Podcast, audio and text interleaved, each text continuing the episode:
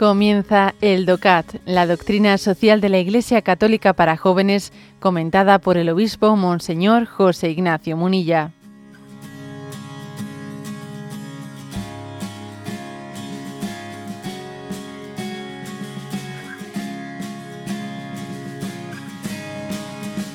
Punto 283 del DOCAT. ¿Qué postura tiene la Iglesia ante la Carta de las Naciones Unidas? La Iglesia Católica apoya la Carta de las Naciones Unidas. Esta organización nació tras la tragedia de la Segunda Guerra Mundial con el deber de evitar futuras guerras.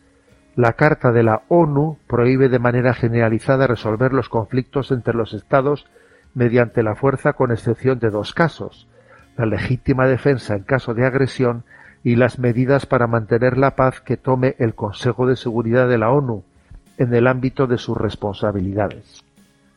Este es el punto 283 del DOCAT, de este compendio de la doctrina social de la Iglesia, que he leído a día de hoy, obviamente, pues claro, con el conflicto de Ucrania, pues es que este, este punto, vamos a ser claros, pues que nos deja un mal sabor de boca. Es verdad que la Iglesia siempre ha apostado por las Naciones Unidas como un órgano como un órgano de arbitraje, como un órgano de encuentro entre los estados, forma parte del ser de la Iglesia Católica, ¿no? El, el apoyar todo aquello en el que el hombre ponga la lógica del encuentro, del diálogo por encima de la lógica del poder, ¿no?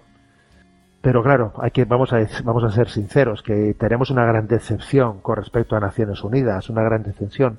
Para empezar, el Consejo de Seguridad, eh, que tiene la capacidad de tener ahí cinco naciones con derecho a veto, bueno, pues es que ese derecho a veto eh, pues deja absolutamente descarriladas las cosas muchísimas veces, ¿no? De hecho, también Rusia forma parte, tiene también, es uno de los países que tiene derecho de veto. Y si también tiene derecho de veto, pues eh, China, ¿eh? China con, con todo lo que representa también de un país en el que los derechos humanos son continuamente violados, etcétera. Entonces, claro, la capacidad efectiva de, las Naciones Unidas de llevar adelante ¿no? de, ese arbitraje y ese encuentro y ese encuentro pues eh, pues es muy limitada por eso también aunque sí eh, lo que dice aquí literalmente este punto 283 es inequívoco o sea la Iglesia Católica claro que aporta perdón apoya ¿eh? la Carta de las Naciones Unidas sin embargo también creo que tenemos que hoy en día explorar eh, lo dijo el Papa también ayer, ¿no?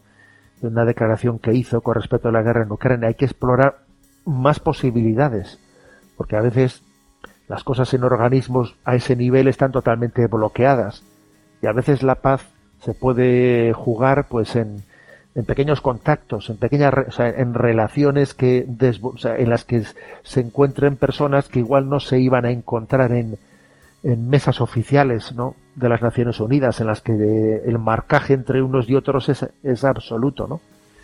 el Papa hizo ese, ese, llamamiento ¿no? el día de ayer a que a que no se tire la toalla de, de, la de explorar ¿no?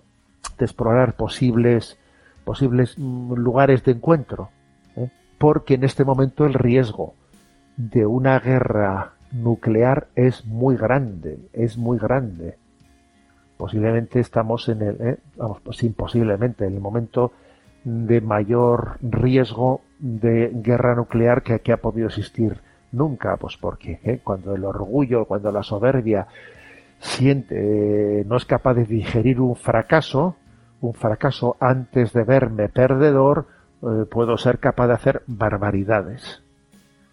Entonces, claro, pues es muy importante, es muy importante, sí, sentarse en, organismos oficiales como el de la ONU, pero creo que hay que ir más allá, ¿no?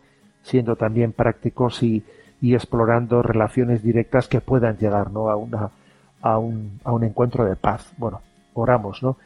Y no olvidemos que a María le la invocamos como Madre de Paz.